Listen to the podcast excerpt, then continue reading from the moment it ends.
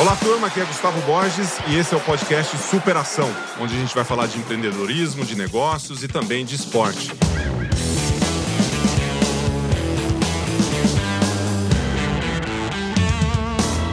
Alô, turma, um abraço para todos vocês. Estamos aqui no podcast Superação. Prazer tê-los aqui novamente. Esse podcast é para a gente falar de empreendedorismo, falar de esporte, falar de de vida saudável e falar de coisas boas, né? E como a gente pode se superar, como a gente pode chegar a algum lugar dentro aí do nosso dia a dia. O desenvolvimento pessoal, desenvolvimento profissional, muita coisa rolando aqui nesse podcast e hoje eu tenho um convidado super especial, super especial mesmo. E antes de eu apresentar aqui com, a, com o que eu tenho dele para falar quem é, eu só queria dar bom dia e sejam bem-vindos, é, Roberto Gustavão. Salva de palmas, palmas aí pro Roberto.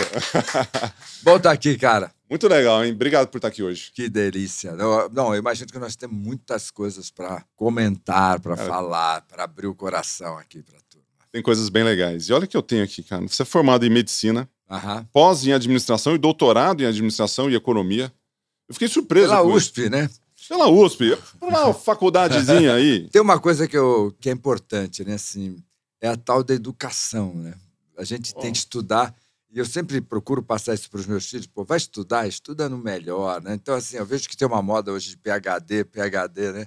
E, aí eu, vai. e as pessoas ficam muito mais preocupadas com o título do que com o conhecimento. E Aqui você tem os dois, né? Porque é, tanto a formação, que é espetacular, 30 livros publicados, inclusive falando sobre vários temas, né? Inclusive alta performance, que é uma das coisas que eu falo bastante. Primeiro livro, A Carícia é, Essencial, Essencial 1985 um livro da editora Gente, que você também é, é sócio, né? Da editora Gente. Um dos principais livros já publicados na editora Gente foi o Lições da Água em 2001, que é o meu livro. É mesmo, né, Gustavo? Cara. Esse aqui também é um negócio. Faz parte do seu. Eu tirei é isso do seu currículo. Um dos aliás, mais... aliás, precisamos falar sobre o seu livro novo, né? Pô, agora não, não vai dar spoiler. Não vai dar spoiler. Aí, mais renomados palestrantes do Brasil, parceiro aí do Instituto Gente. O Instituto Gente faz parte da editora Gente, é isso? A gente tem um. Um conglomerado. Grupo, um conglomerado, um, uma holding, né? Que tem várias empresas e a gente. Muito legal. E aí, nascido em 11 de fevereiro de 1952, em São Vicente. Santos, em Santos, mas eu vivi a primeira infância em São Vicente. Então eu peguei informação. E aí o pessoal fala, fala que, que é São Vicente. Então, Santista. Santista. Santista. de coração, torcedor do Santos de coração. Torcedor do Corinthians. Como assim? Você não, não é nascido em Santos? Eu sou. Brincadeira, eu tava brincando aqui. Mas, é corintiano. Mas deixa eu. Eu posso já interromper ou você quer terminar o Não, era isso. Eu falei que o ano que vem temos uma festa espetacular que vai acontecer. Anos, né? Pelo amor de Deus. Mas você sabe que é engraçado isso, né? Eu adoro esportes. A gente se conheceu numa Olimpíada, né? Que ninguém imagina que uma Olimpíada é uma Olimpíada, né? As pessoas acham que a Olimpíada acontece só ali na televisão tem todos os bastidores de uma Olimpíada. Eu sou corintiano e eu procuro convencer as pessoas de que não é para levar a sério o time. Eu sou corintiano, amo Torce com parcimônia. Né? Não, eu, mas muita gente fala assim: não, eu sou corintiano, sou melhor que o São Paulino, eu sou São Paulino, sou melhor que o corintiano, eu sou palmeirense, sou melhor. Eu acho que a gente tem que torcer, mas tem que torcer na consciência. Né? Por quê? Eu morei em Santos no tempo de Dorval, Mengalvio, Coutinho, Pelé e Pepe. Porra, não tem não teria não, outra e não lógica. se tornou corintiano. E eu e não me tornei santista. Ah, santista. E desculpa. eu sofri, porque era um período que o Santos quebrava tudo, ganhava tudo. Então, por que que eu virei corintiano? Porque eu tinha um avô que era o máximo. E esse avô era muito querido. Ele, ele era do norte do Paraná, ele vinha em Santos, ficava para ver a gente. E, e o danado do meu avô seu João, ele descobriu quando eu tinha cinco, seis, ou ele criou uma paixão por pé de moleque. Olha. E aí ele chegava com o, o, o pé de moleque e falava, para que time você torce? aí o moleque de Não, quase tá... Corinthians, Corinthians, Corinthians, Corinthians. Tá fiquei, subornando, tá fiquei, subornando. Foi, foi, um caso total de suborno. Então, e funcionou, né? E, e funcionou. E como e, funciona? Então, meu, meu pai era palmeirense. Então, em Santos ele era palmeirense. Então, gente, é importante a gente torcer, é importante a gente amar, mas não significa que a gente escolheu por uma lógica que nós, aos 27 anos, fizemos uma análise e aí falou, não, esse é o nosso time. Acaba Agora, isso é paixão. É, eu, Mas ninguém é melhor que ninguém. É, eu sou São Paulino e ah, hoje em dia torço assim, da mesma forma como você. Mas é muito legal essa questão da torcida, do esporte, de como a gente se envolve, né, em todos os aspectos. E tem gente que entra numa torcida doentia, né? Que é isso que você está falando. Não Isso- pode. E aí você acaba se tendo problema na cabeça, problema no, no- no físico, no seu, assim, chega o fim de semana, você fica transtornado com aquilo, né? E acho que esse é o tipo e de coisa. acaba humilhando, né? Assim, É. eu, eu, eu tenho vários ah, casais de amigos que um torce por um time, eu torço para o outro, né? É. E fica aquela discussão. E eu, e, pô, a gente está almoçando no domingo. Não, porque olha, aí eu vejo que eles estão ficando nervosos. Por que, que você virou São Paulino? Ou por que, que. E sempre é uma coisa bobinha, que nem meu avô me vê, meu avô me dando pé de moleque. Mas E é aí eu falo, gente, pare de detonar a sua esposa, que você vai pagar à noite quando for pra cama, né? Muito legal. E, e- e o esporte ele tá muito no nosso, no meu DNA, obviamente, no seu DNA também, Nossa que a gente, Senhora. eu tô, eu tô tentando pensar aqui, eu tava refletindo sobre quando a gente se conheceu. Aham. No momento que a gente, que assim, Olimpíada Roberto Gustavo. Gustavo Roberto, né? Porque eu já tinha escutado seus livros, já tinha ouvido falar de você, já tinha lido alguns livros ali antes de 2000. Mas em 2000, acho que quando a gente se conheceu pessoalmente. É. E a gente teve uma grande oportunidade ali, não só de se conhecer pessoalmente, mas de trabalhar em conjunto. Eu queria que você explorasse um Aquela pouquinho medalha de bronze. aquela né? medalha de bronze. Né? Eu queria, eu queria- mim, aquele vestiário, eh, todos nós temos cenas dos melhores momentos da vida, né? Eu- E eu, não sei se você tem isso, mas É. eu tenho assim, melhores momentos amorosos. Né? melhores Poxa, momentos do esporte. É aquele. Melhores momentos do esporte. Aquele é um dos Mas 10, né? Eu, eu queria que você contasse, Roberto, como que você chegou até os Jogos Olímpicos de 2000 e qual foi a sua interferência ali, né? E depois a gente falar dessa medalha, que foi o Tá. revezamento, que nesse dia eu lembro muito bem da sua presença lá com a gente. Como é que você chegou até lá? É e- mesmo, né? É- que a De gente- novo, gente, histórias da vida. É, Eu trabalhava com atletas individualmente. coaching de alta performance. coach de alta performance, terapeuta. E um dia eu cruzei com um- uma pessoa que eu amo, sou grato, que é o Hélio Rubens, do basquete. Ah, o Hélio. e o Hélio Rubens, O Hélio e o Elinho. o né? Helião, né? É o Elião. o Hélio. O Hélio, o Hélio chegou para mim, é, vou contar coisas que vão me emocionar. E o Hélio chegou para mim e falou assim: Roberto, eu preciso que você me ajude com o time, de- com a seleção de basquete, mas eu já preciso te avisar, não tem verba nenhuma. Você topa? Eu, Claro. paixão. Claro, dinheiro pra quê? Aí eu peguei e fui. E a gente trabalhou com a seleção para os Jogos Pan-Americanos do Canadá. Deve ter sido 1998. 99. 99. Winnipeg. Winnipeg. Putz, foi o máximo, porque o, o time era muito legal, as pessoas eram muito legais. E você sabe, quando as pessoas são muito legais, te dá mais tesão. E a gente fez um mega trabalho. Muito legal. O que, que você trabalhava mais assim, focado no time? O que, que você Eu- eu- buscava? Que, qual era a essência Vê. do trabalho? a essência do trabalho, para mim, tem uma zona de alta performance. Eu não lembro do autor que, que falou isso. Aqui, aqui acima é agitação, abaixo, acomodação.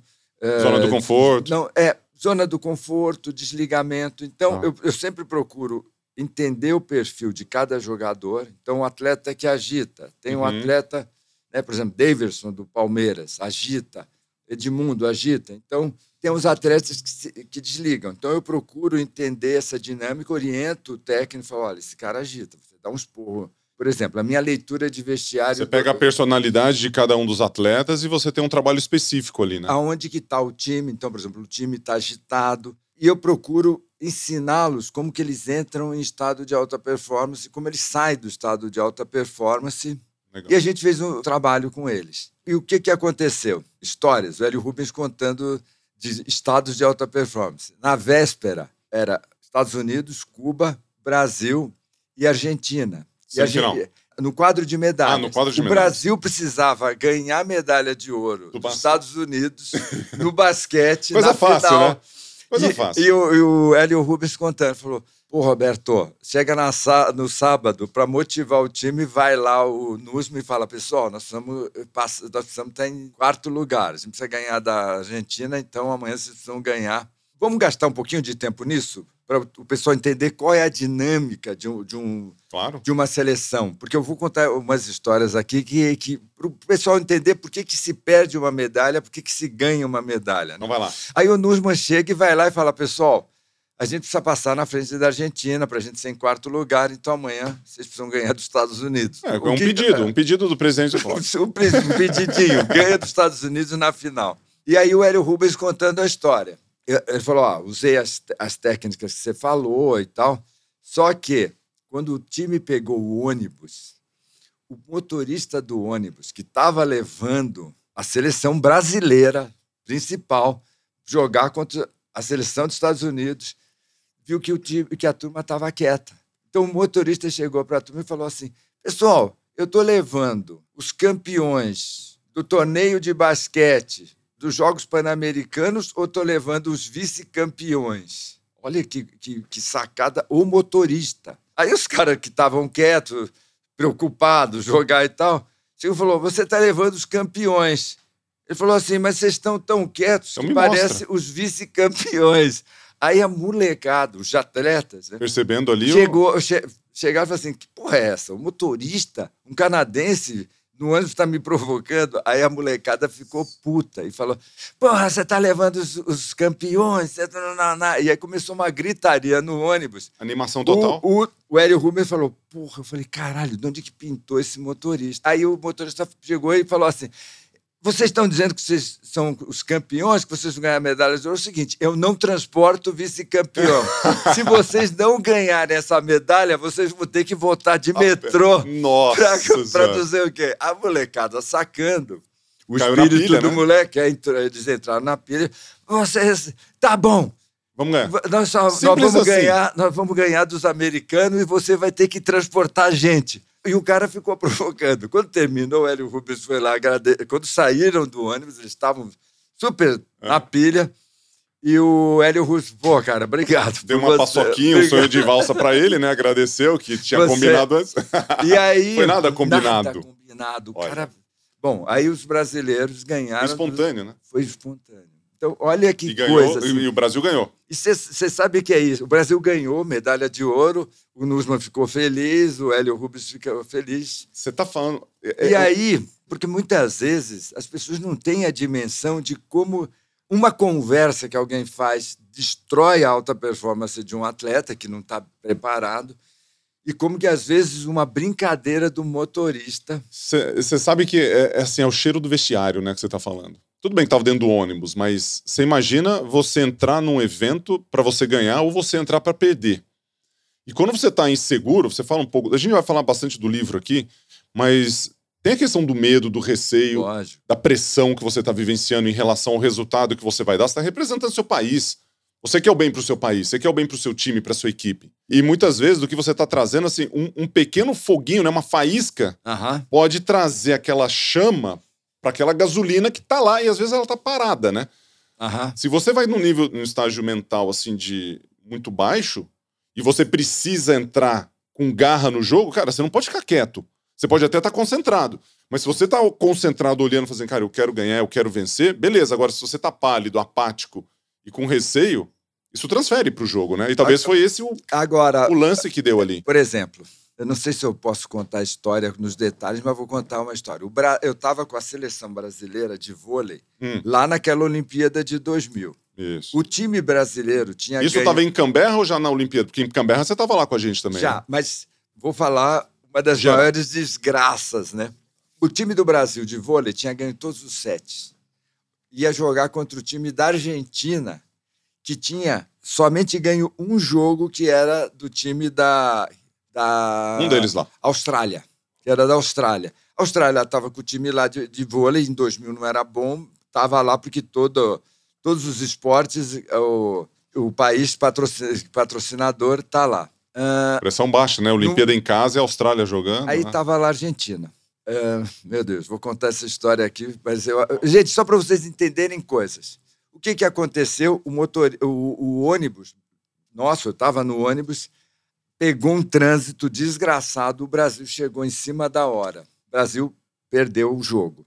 Não podia perder, perdeu. Tava eu, Guga e Larry na véspera do jogo, naquela área que fica, que é uma área indeterminada, não é assento marcado, do Brasil. Então a gente estava almoçando, já era duas da tarde, conversando. E também tem histórias para a gente contar disso.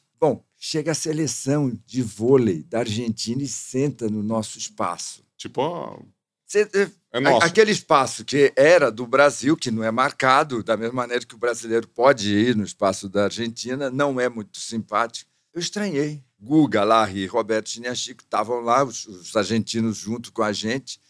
Já eram duas, a gente já estava saindo mesmo. E eu peguei, eu perguntei, falei, o que, que vocês acharam? Por que, que eles estão fazendo isso? E o Larry, perspicaz, falou, putz, devem estar com um problema de autoestima. Alguém da delegação mandou ir lá. Bom, terminou, o Brasil perdeu o jogo. E eu cruzei com o médico. E a gente ficou com- da Argentina depois. E você sabe, a gente fica conversando com todo mundo, né? Para abrir o E eu jogo. falei, aí eu peguei e falei, o que, que aconteceu que vocês levaram os argentinos para lá? Ele falou assim, putz, Roberto, a gente estava se sentindo, sentindo que os atletas estavam colocando os brasileiros muito acima. A gente falou assim, vamos mostrar que a gente tem culhões e vamos almoçar lá no lugar deles. Estratégia total, então. Então- Você vê, e funcionou. Funcionaço. O que, que eu quero falar para vocês? Gente, vocês que estão assistindo, vocês que vão assistir essa conversa, preparação psicológica é algo treinável que nem é treinável a preparação física, a nutrição. Ah, e o que, que acontece? As pessoas deixam ao acaso. E, e o acaso, quando você não treina, o acaso define muito. Eu tive a oportunidade, depois de encontrar com o Naubert, e, e a partir daquela derrota de Sydney, a seleção brasileira masculina deu uma crescida grande. né? E foi muito legal o Naubert falar, putz, Roberto, aquela derrota ensinou muito a gente. Então, por isso que a Que gente depois evoluiu. porque evoluiu, porque percebeu as, as dinâmicas de times, de equipes. Mas são muitos detalhes que você que já viveu o vestiário sabe, a gente não pode contar. Não, você traz essa questão da preparação psicológica e de como você treina isso, né? Às vezes você tem recursos, às vezes não. Aham. Eu vou voltar à Olimpíada de 1996, que eu participei, no PAN de 99, que a gente não teve a sua, a sua contribuição no time de natação, você estava focado lá no basquete. E depois a gente já chega no- de volta ali em 2000, que eu queria falar sobre o revezamento e sobre a nossa Ah, medalha. eu posso terminar a história do, do começo? Porque você perguntou como que eu fui parar em Sydney. Então, a gente né? já vai pro... Não, já Ah, vou pra tá. Sidney. Eu Já, não, já, eu, eu tá, tá aqui no meu, no meu roteiro. Eu queria só pegar esse gancho aqui, pra eu, falando da, da preparação psicológica e de quanto isso influencia o nosso trabalho. Seja ele um cirurgião, né? Você está lá operando uma, uma pessoa, você pode ter uma questão de, de vida ou morte acontecendo ali. Pode ser um psicólogo, um psiquiatra, pode ser um contador, pode ser qualquer tipo de pessoa que esteja envolvida num trabalho e que precise do seu foco, da sua atenção naquele momento. E se aquilo se dissipa, se vai para algum outro lugar, você perde. Você acaba tendo uma interferência do seu resultado. Você não dar a você pode não dar a sua melhor performance. Mas o que eu queria trazer assim da, da preparação psicológica e do que você faz em termos de treinamento para aquilo, né? E às vezes você consegue superar isso você mesmo, você consigo mesmo, às vezes com uma ajuda. Vou dar dois exemplos para você e depois eu vou para 2000, que, que para a gente conversar sobre a Olimpíada que são dois exemplos que eu tive. Uma na Olimpíada de 96, onde eu fui para a prova de 200 metros nado livre e foi um fracasso. Dormi mal à noite, não estava preparado. E a única coisa que eu tinha controle, que era estratégia de prova, eu cheguei para o meu treinador e falei o seguinte: eu não vou fazer estratégia, eu vou fazer tudo diferente do que a gente treinou. Ou seja, joguei no lixo, me auto-sabotei, não tive resultado. Em 99 aconteceu uma coisa parecida, porque aí foi mais. que ali eu tinha. Eu tava com receio, com medo, estava preocupado com o resultado. E, aqui, e não saiu. Dois dias depois eu era a mesma pessoa, fisicamente, só que mentalmente muito mais fortalecido, porque eu aprendi naquele dia. Em 99, e, e- e é louco, né? Você aprende, depois você vai utilizar e às vezes você não consegue. É, e aí eu tô resgatando o seu lado é, de psicólogo, né? Para você explicar um pouquinho disso. Chega em 99, eu vou nadar com o Xuxa, os 100 metros nado livre. Eu vou dormir cam- bicampeão pan-americano, que eu já tinha ganhado duas vezes a, a prova, recordista pan-americano, campeão pan-americano, dois pans consecutivos.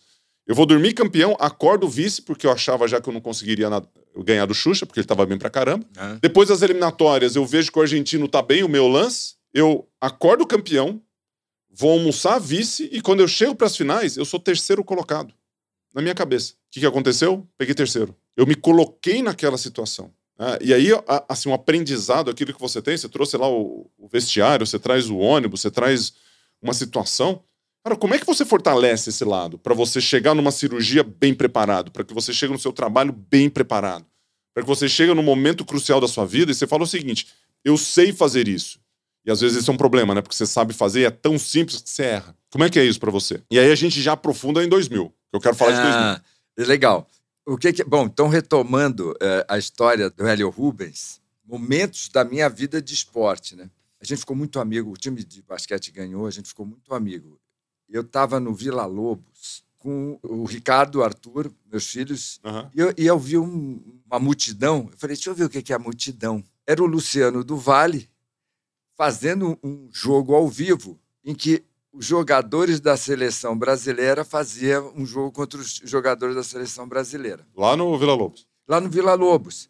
Quando eu apareço, para, eles param o jogo e os jogadores vêm me cumprimentar. Então imagina o meu coração para onde foi. Parar uma transmissão ao vivo para o pessoal te abraçar. Choro, choro, alegria, alegria, que alegria. Legal.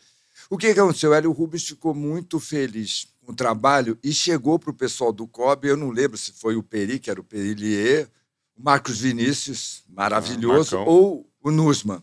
Eu sei que eu recebi um, um, um convite para eu ir para o COB conversar sobre eu ir para a Olimpíada de Sydney. Pessoal, ali, ali mesmo? Ali, assim, o pessoal falou, o Roberto, o Hélio Rubens falou que o teu trabalho é sensacional, a gente quer levar você. Aqui entre nós foi em cima da hora. É, a primeira vez que o Comitê Olímpico Brasileiro levou alguém fui eu. E você lembra? Fui eu para todo mundo Fui eu em cima da hora. Ficava igual um pá, pá, e, foi, pá. e foi maravilhoso. Deu um estresse, deu um trabalho, tudo. O que, que você está falando que eu quero deixar uma deixa, porque isso, esse papo vai ficar lá no, no podcast do, do Superação. Gustavo, no Superação, é o seguinte: o lado do atleta. Os atletas falam, a gente vê isso toda hora. Se a gente tiver num bom dia, eu tenho chance de ganhar. Né? Então a gente ouve de tenista, de tudo, nadador. Gente, é o seguinte: imagina que o cirurgião fale assim: se eu tiver num bom dia, eu vou ter uma boa neurocirurgião, Não dá. É, é, vai ser uma boa neurocirurgia. Então, gente, atleta não pode. Né? O piloto de avião falar: se eu tiver num bom dia, eu pouso oh. em Cusco, né? que, é, que é um aeroporto complicado lá em cima de pousar. Eu acredito, vê, você que, que é um coach de, de atletas, gente não pode falar isso. Então, por exemplo. Se prepara para estar tá bem naquele é, dia. Você tem exemplo, data e hora, não daqui tem? a pouco eu vou fazer uma palestra. E, você vai estar mal e, ou você vai estar tá bem? Nós vamos almoçar ainda, né? É, aí a gente está aqui, aí o pessoal, olha, vai ter um bife ancho. Hum, talvez isso atrapalhe minha alta performance. gente, Gustavo faz isso, eu faço isso, Arthur Chiniachik. Vê, você é, um, você é um neurocirurgião, você não pode falar se eu tiver um bom dia. Uh, se eu briguei com a minha namorada, você é um atleta, né? Tem que estar tá bem ali o... no momento. Eu tenho um filho que é, que, que é jogador profissional, né? O André. E o André, novembro, ele foi, veio passar férias aqui, né? E a gente falando de analistas de, de futebol, né? E a gente está acabando de ver isso aqui no, no jogo, né? Todo mundo detonando o Abel Ferreira, que ele era um retranqueiro, que já se viu. Uh, analistas falando, né? Pô, o Cuca tá, joga para frente, esse que é o futebol, esse é o futebol, termina o jogo, uh, o que, que se fala, né? Por quê? E o André fala o seguinte: o, o, futebol são tantas variáveis que não dá para alguém chegar e falar, essa é a que decide. Uh, o que, que eu sei? Eu sei que se a gente cuidar da cabeça do garoto que vai prestar o vestibular, então, puta, não pode deixar o teu filho ir para o vestibular assim, eu acho que está legal. Por quê? Porque putz, acontece um detalhe. Você é pai, você fala assim, filhão, tem que passar. Puta, você fudeu a cabeça do teu filho. Por quê? Porque eu, né, por exemplo, eu lembro, eu fui, eu fui no, vou falar, eu fui no Grêmio, isso em 1900, antiga, 1822, proclamação. O presidente, vou falar qual presidente. Roberto, cara, você tem que falar para eles que se for rebaixado, eles não vão ter renovação de contrato. É, nossa. Eu, eu, mas o que, que eu falei? Eu falei, cara, ele então... sabe disso. Todos os dias eles pensam nisso. Não precisa vir um imbecil de um psiquiatra Fala. chegar a falar. Por quê? Já tem muito peso. A, a vida das pessoas, sabe assim, o sujeito montou a startup. O, o garoto está lá com a, a, tal da startup. Aí o cara fala assim: ó, tem 100 mil, e se não fizer render, uh, não vai ter mais. Não precisa falar. O E- e coitado qual que- do moleque sabe disso. E qual que é a virada de chave, então, né? Porque às vezes você tem lá um- uma pessoa que tá olhando e falando, cara, fala isso pra ele. Pais fazem isso, né? Fala pro meu filho isso que ele precisa escutar de outra pessoa. Fazer, como precisa escutar de outra pessoa? Cara, ele já. tá- Como por é que é isso? né? Qual que é a isso- virada de chave? Por isso que aqui- aquilo que eu falei no começo, que é, um, que é um básico, tem a faixa de alta performance, tem a faixa que o cara já agitou. Por exemplo, eu tinha um atleta de um time X que. Por que, que ele não estava rendendo? Ele não estava rendendo por quê? Porque ele tinha se separado, a mulher tinha ido para Curitiba, a ex-mulher tinha. E, não deix- e, e o, o treinador fazia treino sexta, sábado, domingo, segunda, terça, e ele não tinha tempo para ver o filho. E essa culpa estava pesando. Quando você conversa, fala assim: Não tem equilíbrio ali, né? Não Sim, tá é. nivelado, né? então a gente tem que entender essa dinâmica, porque as pessoas não são iguais, as situações não são as mesmas. Por isso que é importante alguém que entenda disso, né? Falar assim, olha, peraí, o teu filho não está precisando de mais esporro, não. Ou dá um esporro no teu filho porque ele está muito viajandão. E às vezes ele tá precisando tomar mais água tá- só, é. né? Ou se alimentar melhor. É.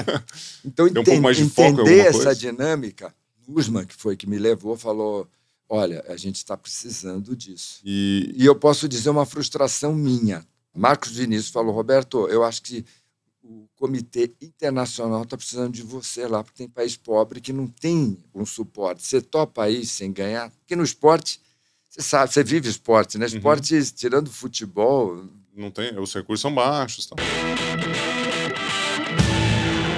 Vamos voltar para a Olimpíada de 2000 e na Bora. sua contribuição para o nosso time lá, né? Você, eu via sempre a, a minha imagem quando eu te vi lá era ajudando muitas pessoas. Primeiro que eu pensei assim, pô, podia ter começado uns- um tempinho antes, né? Te colocaram numa fogueira. não.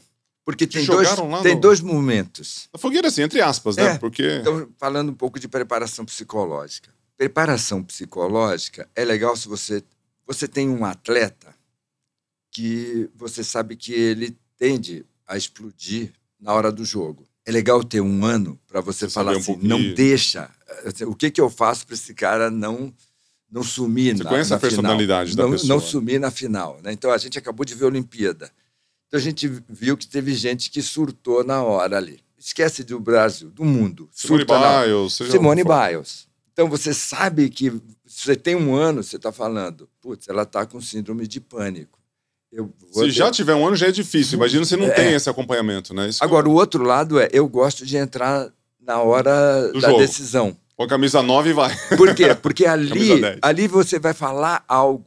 E, e acho que a gente pode falar do Scherer, porque o Scherer já falou em televisão, já falou como é que foi o processo do Scherer. Porque o Scherer, na minha opinião, foi o cara que mais aproveitou o Roberto Chiniachik Com na certeza. Olimpíada.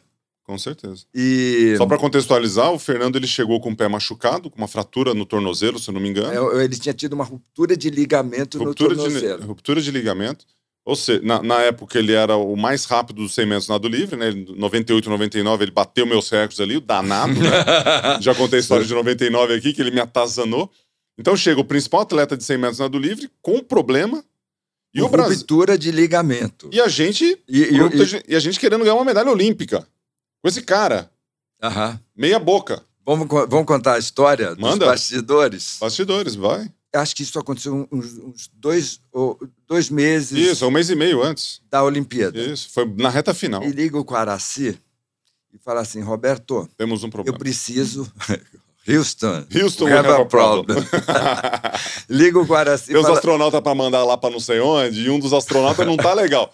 Quem que é esse astronauta? Fernando Scherer. Fernando Scherer, que era o cara... Você está falando isso, né? Que, que era o, o, o cara que tinha o melhor tempo. Tá.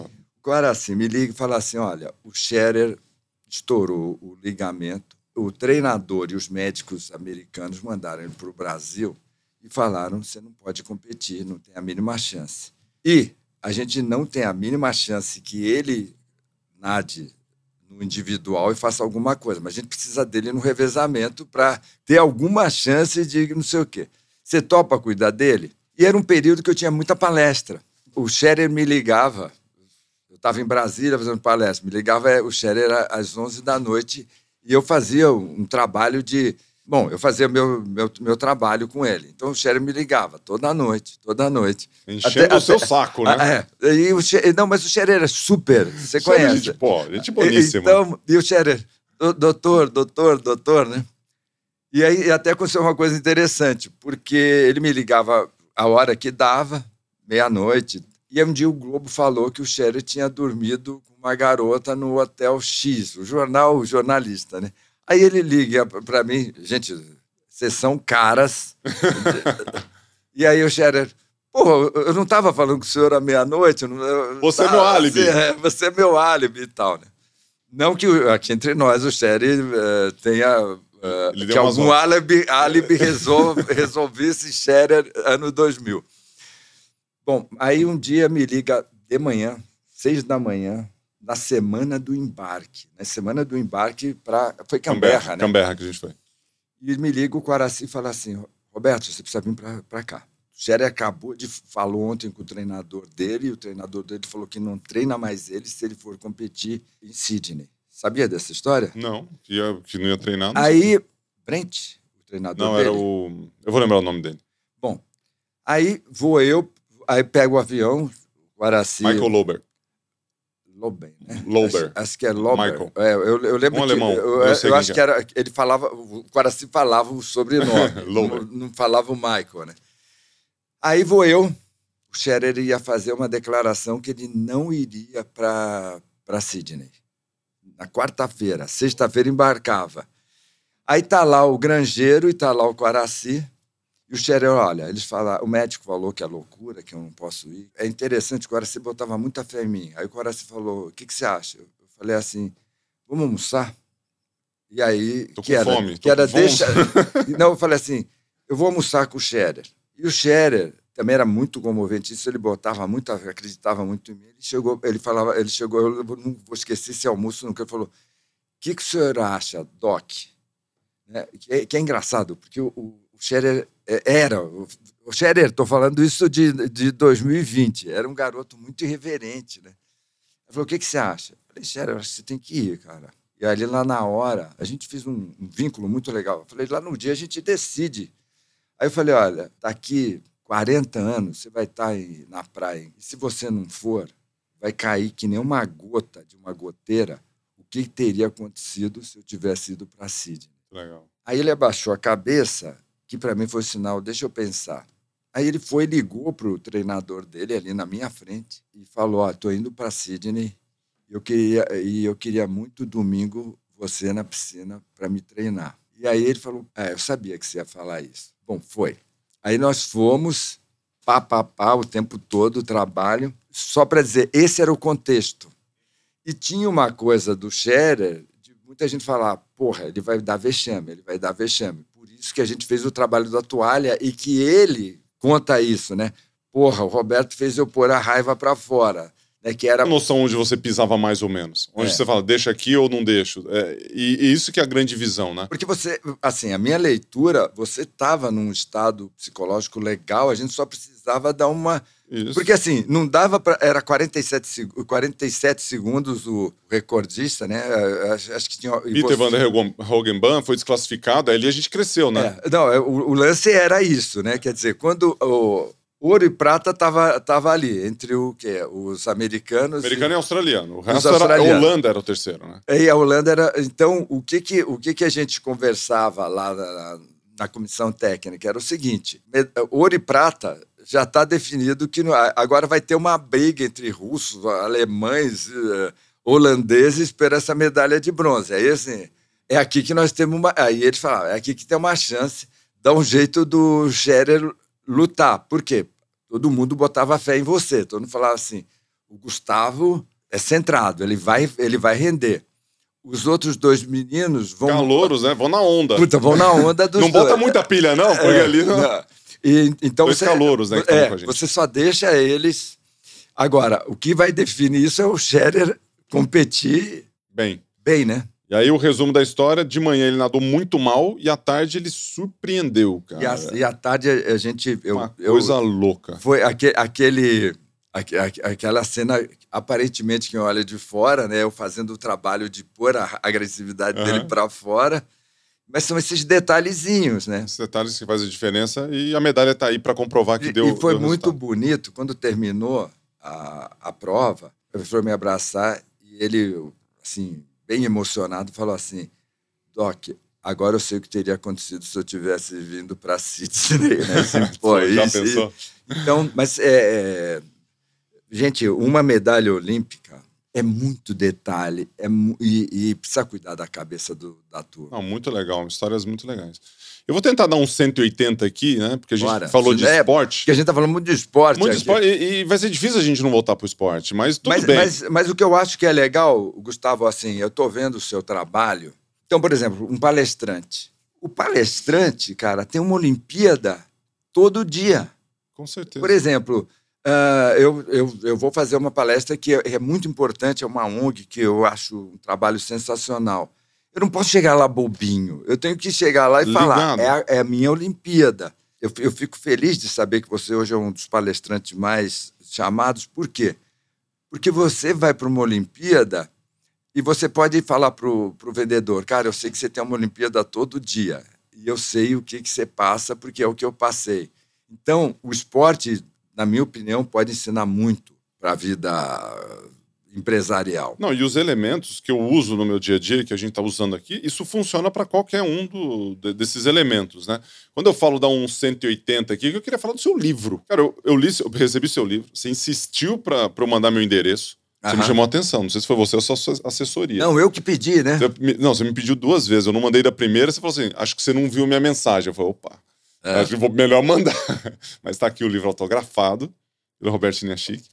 O tema, desistir nem pensar. E eu queria saber, assim, o que, que te inspirou, né? Você fez os agradecimentos aqui, falou do seu filho Leandro, né? Do início da sua carreira. E a gente até trocou umas mensagens antes daqui do nosso, do, do nosso podcast, falando da relação que era, né? Na questão financeira, para suprir com todos os compromissos que você tinha. E você traz vários elementos aqui, alguns que, que me chamam a atenção, né? Você fala do efeito platô, e aí você traz uma coisa assim, ó, o nosso cérebro tem- tende a voltar nos hábitos antigos, né? Em cada momento da vida. Então, você falando de desistência, tem vários elementos aqui que vão pensando e dando, assim, uma luvinha de pelica, né? No nosso, no nosso ser. Me fala um pouco do livro, o que, que te inspirou e o que, que você, você gostaria que fosse passado para as pessoas com esse livro, Roberto. É interessante, quando eu comecei a formar terapeutas, eu percebi que eu tinha dois tipos de alunos. Eu tinha os vagals e eu tinha os trabalhadores, né? Os caras, os alunos dedicados. Eu pensava assim, vamos lá, eu tinha 20 alunos, 10 eram vagals, 10 eram trabalhadores, dedicados, estudiosos. Eu pensava assim, esses 10 vão arrebentar a boca do balão e vão virar grandes terapeutas. Três anos depois, eu via que sete, oito desses, desses alunos tinham Perdiam? virado bons terapeutas, Aham. mas dois tinham virado sensacionais, que eu chamo de realizadores. Né? Uhum. Então, eu, eu- desde essa época, eu fico pensando assim: por que, que tem gente que trabalha pra cacete e que tem sucesso, por que, que tem gente que tem muito sucesso? No grupo dos dedicados, dos trabalhadores, você vai ver, a turma dá um maior sangue, o cara trabalha. Então, se você está assistindo isso aqui, você dá assim: Roberto, eu trabalho pra cacete. Quem tem sucesso trabalha pra cacete, quem tem muito sucesso trabalha pra cacete. Mas, vê, o sujeito que ganha mil reais, Trabalha muito, né? ele, ele- Ele pode ele- tá- ele trabalha muito. Agora, o sujeito que, ganha, que ele ganha 10 mil reais, ele não trabalha 10 vezes mais. Não é esse Trabalha o segredo. diferente. Não é esse o segredo. Então, o que, que eu vi? O, o pessoal que tem sucesso, ou sucesso, ou muito sucesso, eles trabalham muito, eles dão o máximo, eles têm um senso de missão muito legal e eles são apaixonados. Essa não é a diferença. Então, hoje, eu vou e dou mentoria para os startupeiros. Aí tem aqueles que estão na moda, que, porra, tem uma startup, você não vai dar nada, nem gasto minha energia. Agora, tem, vamos lá, 10 caras que trabalham pra cacete, são apaixonados, têm um senso de missão de vida e dão o máximo. Agora, quem vai virar gigante quem vai virar legal? E tem uma, uma questão, né? Eu, eu costumo falar que as coisas que são transitórias na vida, elas passam, né? Aham. Tava com o Roberto Tranjan, que você conhece bem aqui também nesse podcast. Roberto Putz. fez parte aqui, ele falou das, das coisas que são transitórias e das coisas que são transcendentes, né? O aprendizado ele transcende todo esse conhecimento, é, transcende toda a transitoriedade da vida. Então, ou você ganha ou você perde. Primeiro, segundo, positivo ou negativo, deu certo ou deu errado. E na relação com persistência, é, que tem a ver, se você não desiste, você persiste, né? É uma decisão que você toma. Então, para você chegar mais longe, você precisa gerar algum tipo de aprendizado e olhar, e você fala de mentores de vida aqui dentro desse livro, para procurar bons mentores, porque é essa relação. Né? Eu te procurar, você me procurar, pessoas que te amparam, que, que possam dar uma palavra de energia positiva, ou mesmo mentores que te acompanham ao longo da vida. Uhum. Qual é a importância disso, né? Você tá do lado de pessoas. É meio que chovendo molhado, né? Mas as pessoas não entendem isso, Roberto, porque eu, eu vejo muita gente que procura as pessoas erradas, sabendo que essas pessoas vão levar para baixo. Uhum. Por que, que uma pessoa faz isso? A gente tem que entender um acontecimento que a neurociência fala muito, que é o tal do neurônio espelho. O ser humano tem um, muito do cérebro dele, um cérebro de bicho, de, tá? de, de barata, de coelhinho. Então, o bicho na floresta, ele, o que é o neurônio espelho? Ele faz a pessoa aparecer e querer ficar com a natureza. Por isso que o, o bicho ele vai ficar parecido com uma árvore, com uma vegetação, mesmo que seja o leão. Por quê? Porque ele, ele quer ficar parecido. Então, o que, que acontece? Se você, que é a frase que a gente fala no esporte direto. Se você quer ficar como leão, você precisa treinar com os leões. O que, que acontece? As pessoas não escolhem bem. E a gente precisa escolher, né? e principalmente gente que te leve a aprofundar. Então, eu, eu falo isso no livro. Eu tenho um, um, um, amigo que é um fera de café. Então, como é que você fez sucesso? Fala, pô, Roberto, café dá trabalho. Então, a cada problema eu fico melhor. A cada problema eu fico melhor. Aí, eu não sei se você leu essa parte. Ele falou assim: o que, que acontece com os outros? Eu falei assim, pô, eu, eu tinha os, os, amigos que plantavam café. Aí deu, deu geada, deu problema, eles vão para eucalipto. Aí dá problema, ele vai para a soja. Fica... Aí deu problema. Então eles não aprofundam. Fica, fica, mudando, né? Assim, vai no, vai no vento, né? O que dá aí, ele e, vai. E uma das coisas que você vai pegar, um bom mentor, o bom mentor vai ficar com você e falar assim: deu merda, avança. Deu, deu encrenca, Prenda. avança, avança, avança. Você falou da, da, da questão de você quer os leões, né? Fiquem entre os leões. É uma história que você já escutou que o cara tinha uma, um pangaré, né? Uma mulinha pangaré assim. Ela levou lá no, no Aras e falou assim: Ah, eu queria que meu, meu pangarézinho ficasse aqui junto com essa galera aqui que vai correr aqui, né? Eu falei assim, cara, você tá louco? Seu cavalo aí não dá pra nada, ele é um pangaré, aqui é tudo puro sangue. Ele falou assim: não, eu, eu sei disso. Eu só, acharia, eu só acho que isso vai fazer bem pra autoestima dela e, pro, e pra atitude dela. Eu queria que ela tivesse entre os melhores. Uhum. Né? Porque é um pouco desse que é o ponto. Você estar entre os melhores, você ter um mindset em relação àquilo que você quer, né? um mindset de sucesso, isso faz a diferença. Sabendo que você vai precisar ralar, meu. Eu falo assim, a gente estava conversando aqui, pô, eu tô querendo vender lá na, pela internet, eu tô tendo dificuldade com isso. Né? Quanto tempo você está fazendo isso? Ah, tô fazendo isso há oito meses. Cara, seu primeiro livro foi 1985. 85. Eu olho aqui e falo, cara, trigésimo livro. 9 milhões de exemplares vendidos. Nossa, você teve sorte, hein?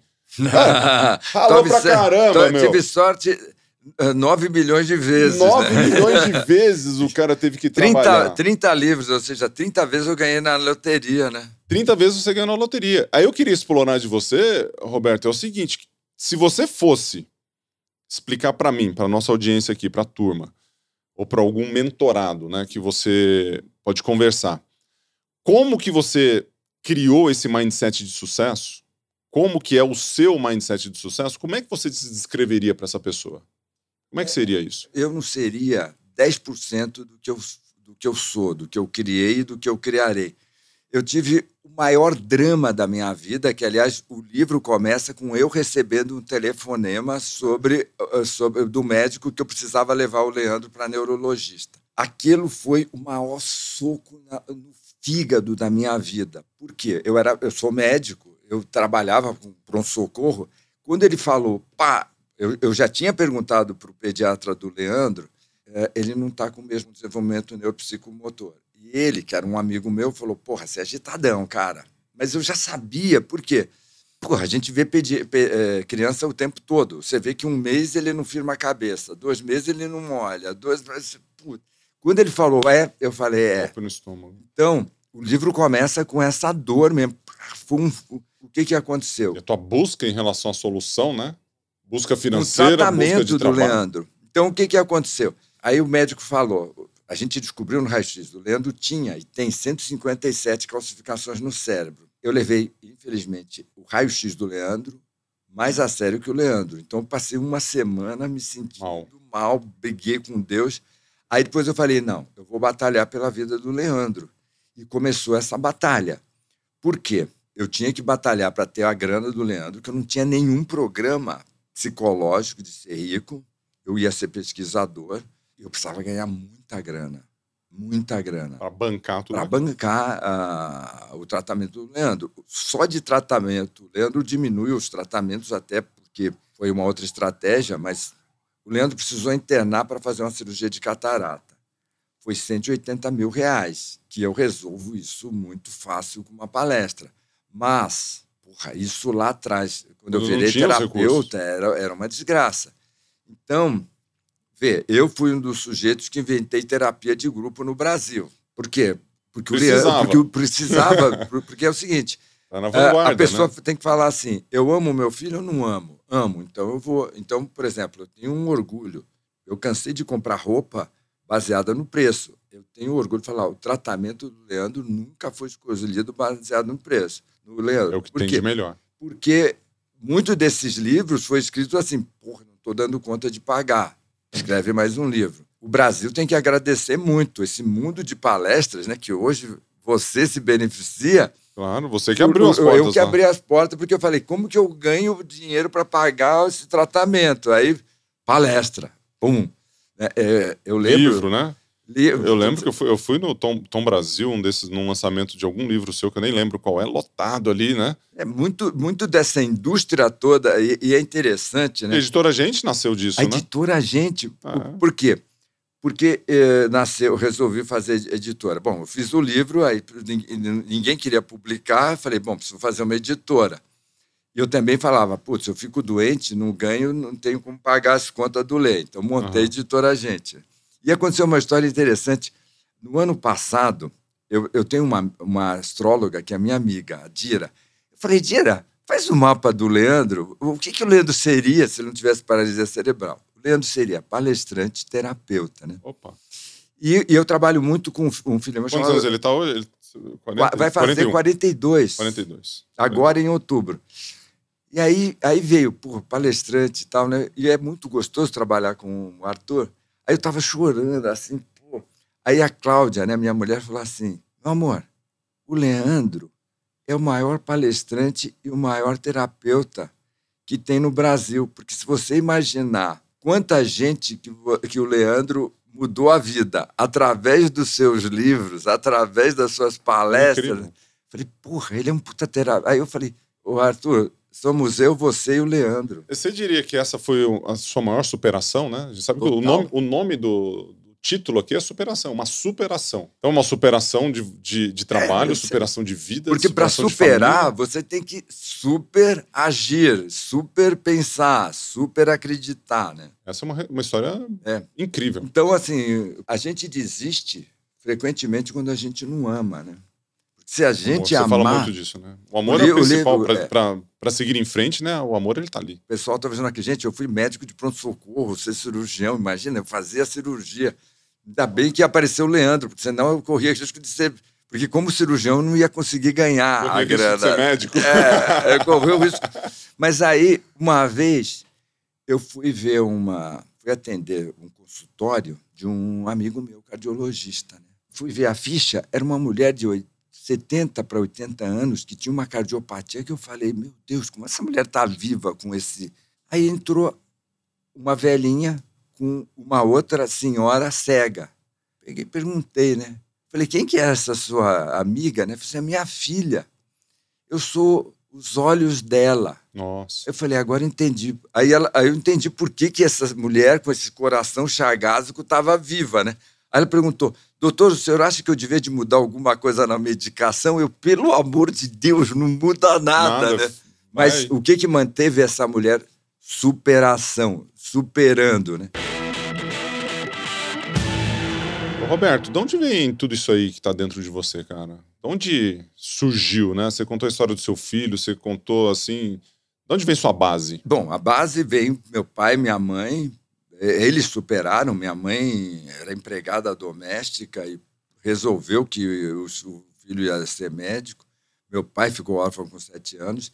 Então a gente teve um ambiente de casa muito de superação, muito de tem que estudar, tem que ir, ir, ir para cima das encrencas. Assumir responsabilidade, né? Você está falando de protagonismo, né? Você fala assim, pô, deixa a vida te levar, como, como deixa a vida me levar? Se eu deixar a vida me levar, dancei. É. Agora, se assumir mão daquilo que você quer, né? Você fala, cara, eu preciso fazer isso, eu preciso construir.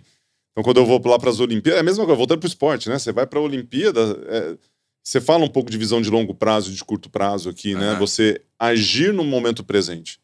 Mas nunca deixar de olhar para o futuro e saber onde você quer chegar. Ter clareza, né? O autoconhecimento, onde você está, para onde você vai. Você circula por essas esferas porque isso faz a diferença na hora de você tomar uma decisão. E- Processo de escolha. Gente, deixar o cérebro levar. Porque é o seguinte: o cérebro do ser humano, na maior parte dele, ele é um cérebro de animal.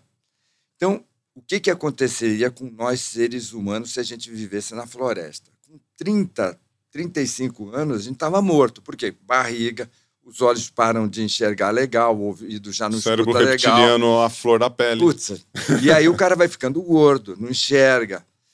A, a tendência do cérebro humano é envelhecer. Por exemplo, eu vou fazer 70 anos, né? Nossa, Você trouxe isso Incrível. aqui, imagina. Corpinho de Então, 68. ainda toco, ainda toco, ainda toco em banda de rock. Ah, ela tá bem pra caramba, meu. Então, Mas porque se mantém, mantém ativo, você com sonho. que, você tem que exigir. Você tem que É. exigir do cérebro, né? Eu não sei o que, que você faz, né? Porque, vê, você não tá mais atleta olímpico, Aham. mas, cara, você exigia do seu cérebro acordando às cinco. Eu lembro você falando, né? Acordando às cinco da manhã. Como que era o nome da cidade lá nos Estados Unidos? Um, frio Ann Arbor. Ah, Ann Arbor, um- Michigan. E agora você levou sua filha para filha inferno, tá lá. né? Então, vê. Inverno ou inferno, Não, né? não, O inferno, é ao né? O contrário. inferno, né? É, Então, inferno ao que é, que é um frio desgraçado lá. Aí você tem que acordar às 5 da manhã e ficar contando ladrilho, né? É. Pega o teu corpo e joga, e joga ele lá, né?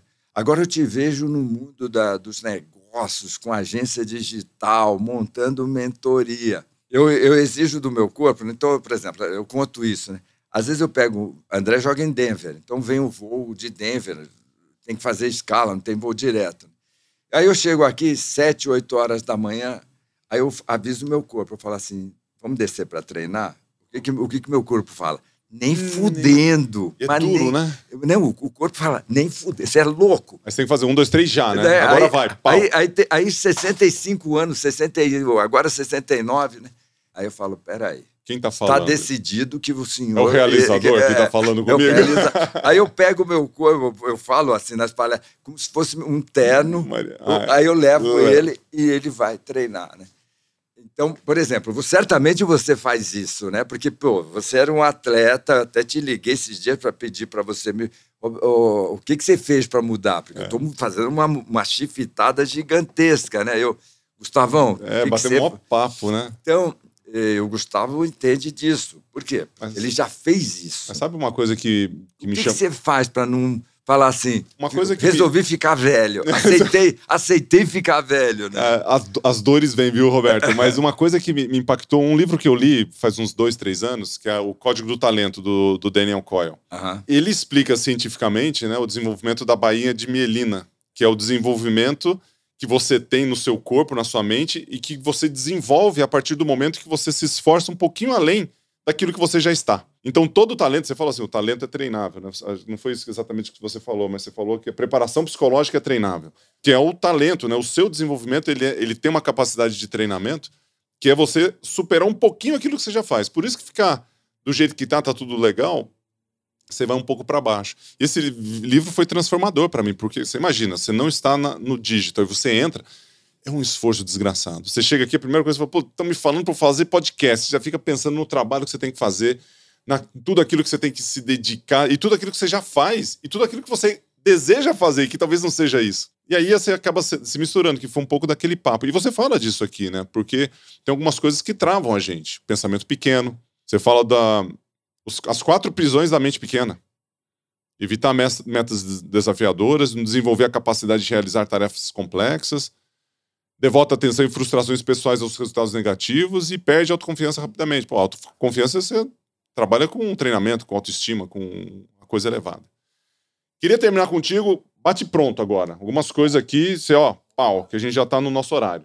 Tivesse três vezes mais energia, o que, que você faria? Ah, se eu tivesse três vezes mais energia, eu ia fazer só coisa que eu gosto, cara. Tocar. Tocar, empresas. Tocar, Escrever não, tocar livro. música. Não, tocar empresas, tocar livros, ah, tocar na banda. Gente, eu faço exatamente o que eu quero fazer. Qual foi o seu maior acerto? Foi acreditar que o Leandro ia, ia viver, porque, puta, é o máximo comemorá-lo. E o maior erro? O maior erro foi aquele dia que o neurologista mostrou o raio-x e falou: ele não vive mais que seis meses. Eu acreditei. Tudo bem que eu acreditei uns quatro, cinco dias, mas às vezes eu falo: porra, como que você pensou nisso? Era Maior- teu filho, né? O maior aprendizado que você já teve? Passar uns dois, três aprendizados pra galera. Se você quer ter sucesso na vida, vai lá. Dá uma, Ah. dá, dá uma dica pra galera. É, é o seguinte. Desistir nem pensar, é a É, primeira? é o segunda. primeiro. A, a- a primeira é o seguinte: eu fui sempre estimulado a achar que eu não iria dar certo em nada. Eu era cirurgião, fui para psiquiatria. Todo mundo falava: você é louco. Eu era psiquiatra, fui para terapia individual. Você é louco. Eu resolvi escrever livro fácil de ler. Os caras, você é louco. Aí eu, eu inventei palestra, eu inventei terapia de grupo no Brasil, eu inventei palestra. eu inventei. Acho que a primeira campanha de fórmula de lançamento foi eu que trouxe. Eu, Você nem sabia o que estava fazendo. Não, eu, eu, sabia, eu tinha estudado nos Estados Unidos com o pessoal do Jeff Walker, não tinha Ah. ninguém, eu trouxe um canadense. Olha que Aí legal. todo mundo, os meus amigos palestrantes, porra, você acha que esse negócio de vídeo gravado vai vender? Nossa. Então, o, todo mundo, o tempo. Vê, se, Então, vo- se acreditar você, em você mesmo. todo mundo falava assim, não vai dar certo. Então, quando você fizer algo que todo mundo falar não vai dar certo, corre o risco de dar certo. Agora eu vou te dar uma bola de cristal. Você vai prever o ano de 2027 ou 2030. O que, vai acontecer no nosso futuro, Roberto? Eu vou falar para vocês o seguinte: o mundo cada vez mais vai ser movido pelos robôs, pelos computadores, pela inteligência artificial. Por isso que eu estou arrumando jeito de dar aula na China, porque eu quero estar perto da, da, da... Desse desenvolvimento. E vai valer cada vez mais quem tiver as habilidades humanas. Então, por exemplo, Isso não vai acabar, né, não Roberto? vai. E, e- Por mais robotizado que Ah, seja o um, mundo, um, um exemplo. soft skills. Um exemplo. A China está na frente de inteligência artificial porque é baseado em dados. Então, um grande médico, um grande dermatologista vai ver 10 mil, 20 mil pacientes pela vida. O robô consegue ter ampliar 10 isso. milhões. Então, o que, que os chineses fizeram? Levaram o sujeito, por exemplo, com uma dermatite para o robô. Resolvido. Pá, pá. Só que o que aconteceu? Eles viram que o paciente não faz o tratamento. Então, hoje, tem um médico, ele atende o cara, aí ele leva os dados para o robô, Aí ele vai para um coach, né? aí, aí o médico, no final, fala: você tem que tomar esse remédio. Então, quem entender de gente vai levar Vai. vantagem. Muito legal. E eu ia te pedir uma dica de livro. Eu tenho uma dica de livro que é essa. Você pode dar mais algum, talvez você tenha 30 livros, né? É. Você pode dar uma dica de livro para que fora do teu acervo, né? Os Aham. 30 estão aí, tem esse, se for do seu acervo também, dá um livro pra galera, Ó, fora esse aqui que já tá Ó, o Desistir Nem Pensar ah, é para esse momento. Livros. Eu, A Odisseia eu- de Homero que você cita Não, aqui. é, é, a Odisseia é legal. Tem um livro muito antigo, mas que, mas que mudou minha cabeça, tá? É A Estratégia do Golfinho. Estratégia do golfinho. Esse livro é muito legal. É, ele fala o seguinte: tem, tem dois tipos de, de, de pessoas. Tem o tubarão, que é o cara que passa por cima, e tem as carpas. E a maior parte das pessoas são carpas. Eles pensam assim: se eu não incomodar ninguém, os tubarões vão me deixar livre. E as carpas só ficam com o resto. Aí ele fala assim: tem o golfinho.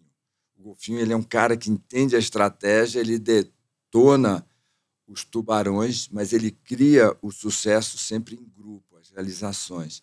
Esse livro que eu li em 1990 até hoje, esses dias eu comprei de novo o livro para ler. Vou comprar e vou ler. É, é fera. Roberto, obrigado, gratidão. Chique, Maravilha. parceiro, obrigado. Tchau, turma. Valeu.